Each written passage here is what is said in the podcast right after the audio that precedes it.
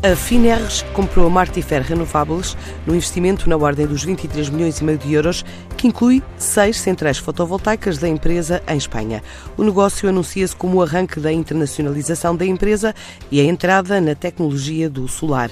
A Finerres é classificada como segundo maior produtor de energia eólica em Portugal. Ao adquirir 100% das ações da empresa em Espanha, fica com os ativos localizados em três províncias espanholas e que estão em funcionamento desde 2008. As centrais fotovoltaicas situadas nas localidades do Elva, Salamanca e Sevilha têm uma capacidade total instalada de 8,1 megawatts e geram 5 milhões de euros por ano em receitas.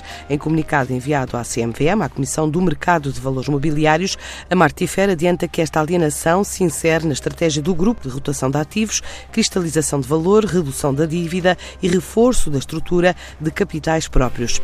E com este investimento, já a empresa liderada por Pedro Norton passa a ter um total de 45 parques eólicos em Portugal e seis centrais solares no país vizinho.